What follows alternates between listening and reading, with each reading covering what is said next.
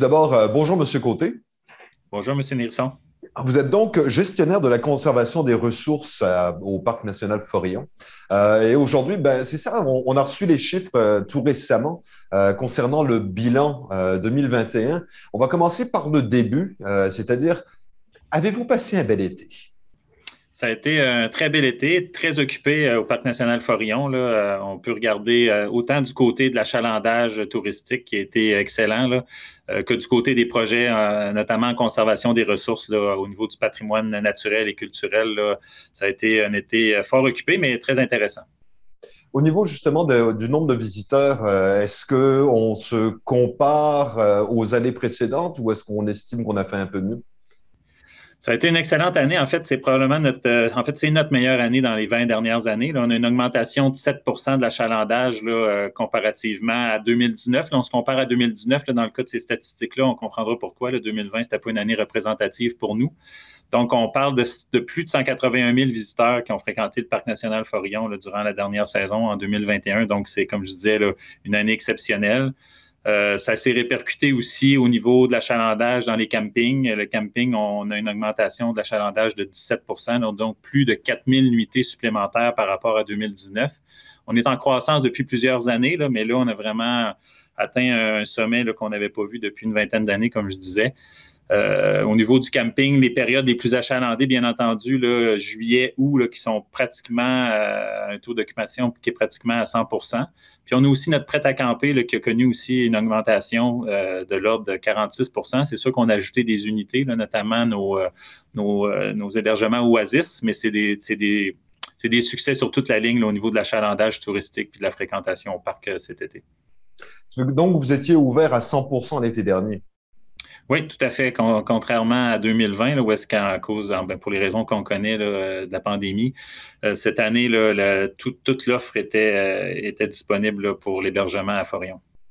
Et ça, est-ce qu'au niveau du type de fréquentation, bon, on sait que les Québécois ont été euh, ont, beaucoup fréquenté les installations dans, la région. est-ce que vous avez eu quand même des visiteurs de l'étranger?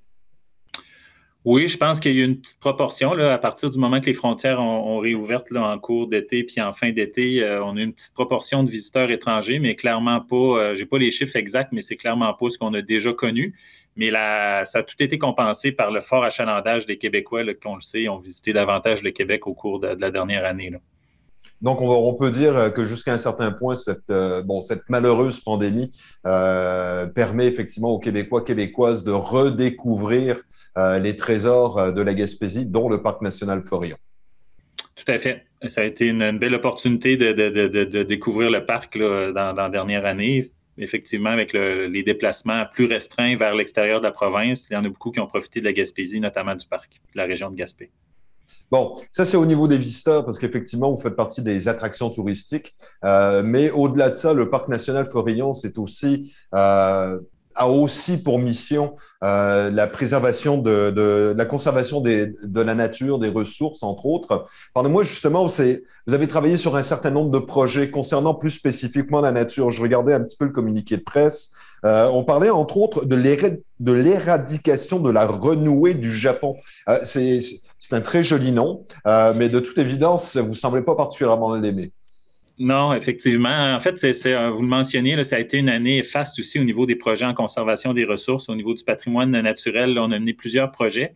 Le projet d'éradication de la renouée du Japon, ça s'inscrit dans un projet de restauration écologique. La renouée du Japon, c'est une plante euh, exotique envahissante. Donc, c'est une plante qui vient pas, euh, vient pas de l'Amérique du Nord, qui a été introduite au début du 19e siècle en Amérique du Nord en horticulture. Donc, ça servait en horticulture.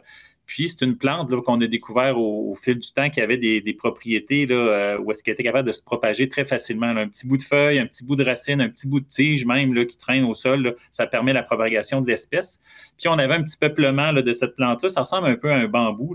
On avait un petit peuplement dans le portage euh, entre Capozo puis euh, Lance au Griffon.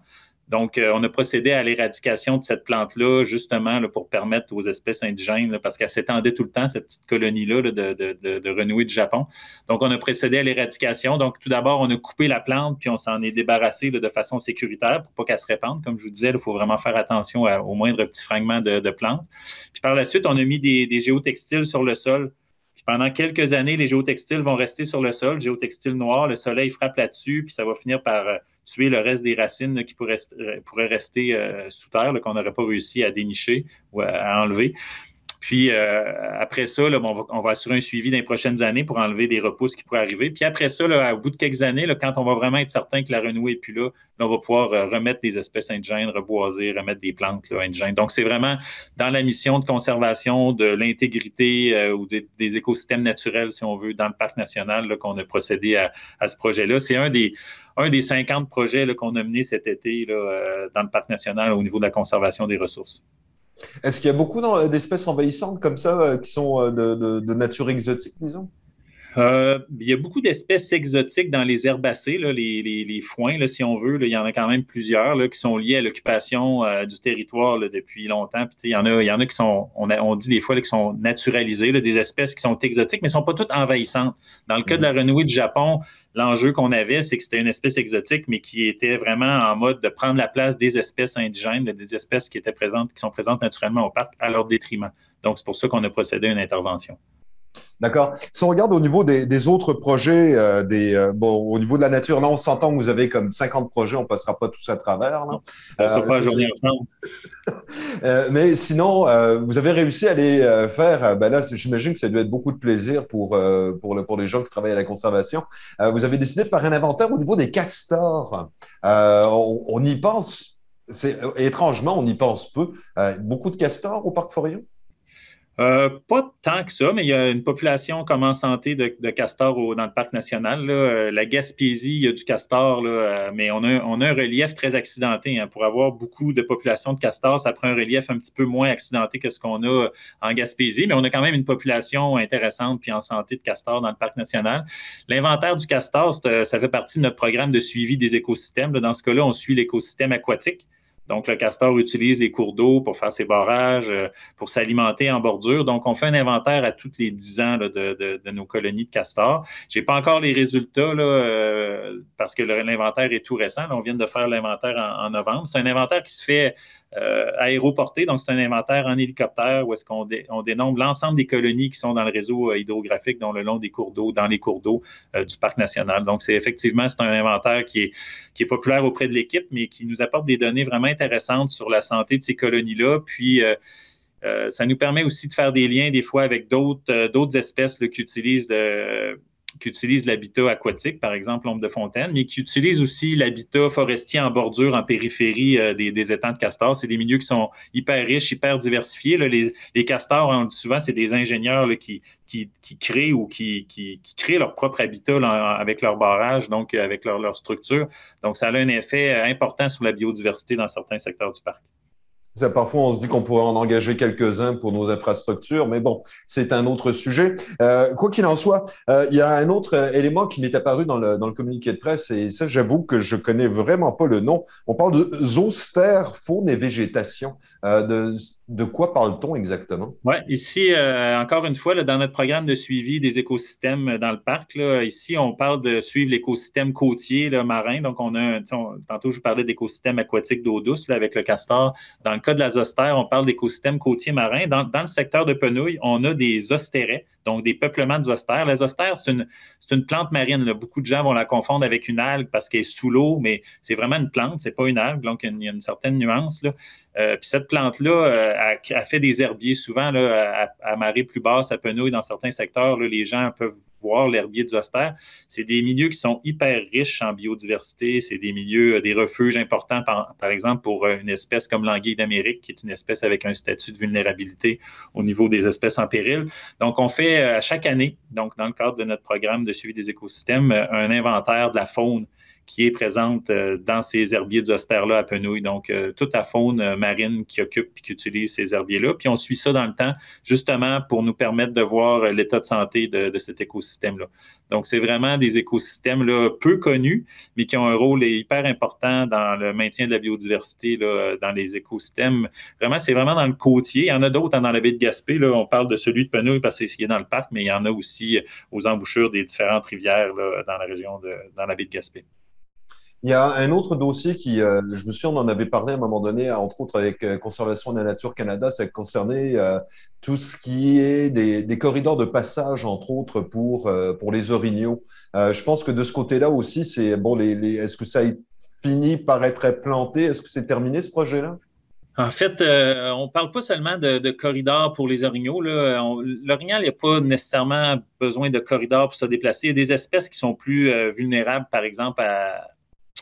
à la fragmentation ou au bris dans la, continuité de leur habitat. Par exemple, les routes qui sont des grands tracés linéaires peuvent nuire au mhm. déplacement de certaines espèces qui vont être plus réticentes à traverser ces milieux ouverts-là. Par exemple, le, modèle biologique qu'on étudie en ce moment, c'est la marque d'Amérique, euh, qui est un, qui est une, ça ressemble à un petit vison, si on veut. C'est, c'est un animal qui utilise le parc puis l'extérieur du parc, mais euh, on, pense que la, barrière de la route 197, par exemple, à l'ouest du parc, est, une, barrière aux, migrations d'individus mm-hmm. de cette espèce-là. Fait qu'actuellement, on a vraiment un projet euh, de, où est-ce qu'on capture des martres, on leur met des colliers émetteurs, puis on, étudie leur déplacement, puis l'utilisation de l'habitat pour éventuellement travailler en de concert avec, oui, Conservation de la nature, mais aussi le ministère des Transports du Québec pour euh, éventuellement mieux planifier les endroits où est-ce que cette espèce-là pourrait traverser puis utiliser les habitats de part et d'autre dans le parc national puis à l'extérieur du parc national. Fait que je dirais que par exemple, vous mentionniez le lorignal. Le lorignal, euh, c'est pas un animal qui va être réticent à traverser dans des grandes ouvertures. Tandis que la marque, elle, il y a vraiment, ça prend un, habitat ou une continuité dans l'habitat. Elle franchira pas des euh, des, grands espaces ouverts. Puis ça, ça peut éventuellement nuire à l'espèce, même à l'intérieur du parc national, parce qu'il faut que les espèces bougent puis qu'il y ait des échanges mm-hmm. entre. Euh, tu sais, le parc national, on ne peut pas le, regarder comme s'il était dans une cloche de verre. Hein. il est connecté. Il faut qu'il soit connecté avec le. nous autres, dans notre jargon, on appelle ça le grand écosystème de Forion. C'est le reste de la Gaspésie. Dans le fond, il faut qu'on reste connecté avec le reste pour euh, le reste des écosystèmes pour permettre la viabilité de nos différentes espèces. Donc, on a, étudié, la marque au cours de l'été dernier. On est encore en train de le faire le projet va se terminer en 2022. D'accord. Bon, bien entendu, comme je le disais, on ne peut pas parler de tous les projets de conservation de la nature que vous avez, puisqu'on y passerait la journée au complet. Euh, si on regarde globalement, on peut dire que le parc est en santé en général? Oui, le parc euh, est, en relativement bonne santé. Et bon, il y, a des, il y a quand même des menaces qui pèsent toujours là, sur, sur certains écosystèmes. on, on, a déjà discuté ensemble, mais on pense par exemple à l'érosion des berges là, euh, liée au changement climatique, euh, mm-hmm. aux hivers plus doux, au manque de couverts de glace justement à ce temps-ci de l'année. Donc, l'érosion côtière, la, la, submersion par les grandes marées, c'est un, un, une menace qui pèse toujours. On a aussi toujours notre population d'orignaux qui, qui, qui est assez abondante, on la qualifie de surabondante, qui, elle, est éventuellement aussi une menace pour nos écosystèmes forestiers. On est encore en train d'étudier ça pour, euh, pour, se positionner pour la suite. Mais euh, oui, de façon générale, euh, le parc national, c'est un échantillon hein, de la Gaspésie, si on veut, qui est conservé puis qui, est en, qui est en très bonne santé. D'accord. Donc, ça, c'est au niveau de la nature. On peut dire euh, que, vous êtes en bonne santé en général.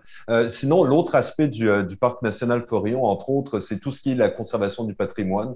et là, effectivement, vous avez continué de, de, faire bon, de la préservation, de la rénovation.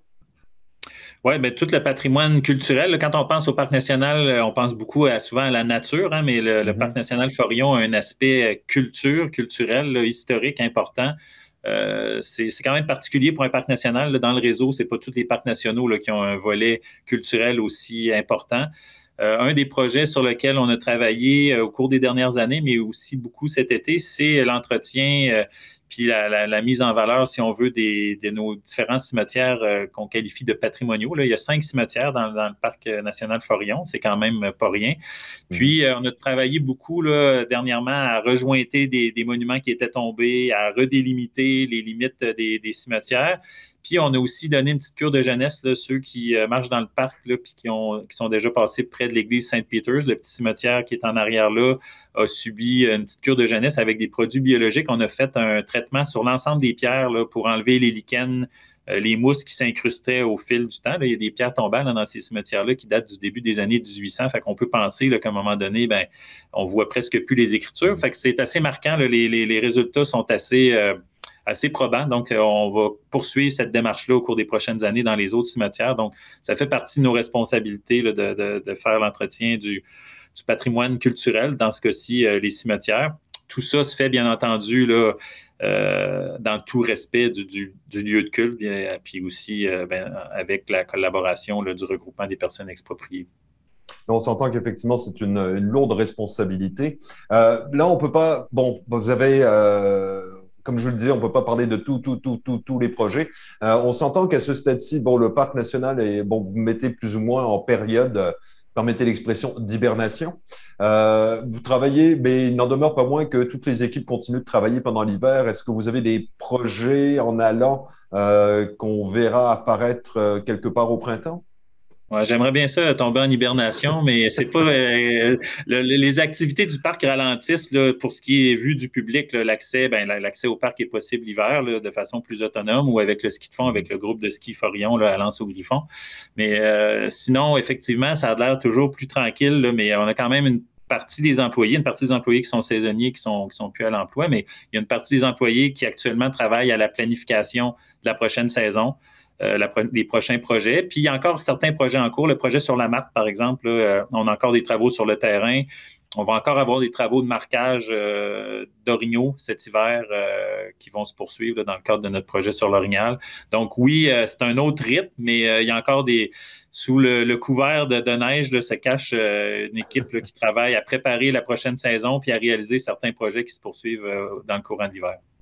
Donc, le Parc national Forillon n'hiberne jamais. Non. D'accord. Monsieur, Monsieur Côté, merci infiniment pour, euh, pour toutes ces informations. On se rend compte que vous allez travailler très fort euh, au courant de l'été, que vous allez travailler également très fort au courant de l'hiver. Et puis, euh, ben, on va, un, vous souhaiter de joyeuses fêtes et puis on a bien hâte de vous revoir au printemps pour nous parler des nombreux projets qui, vont, qui vont éclore comme, comme les jolies fleurs. Merci beaucoup. Parfait. Merci. Joyeuses fêtes. Au revoir.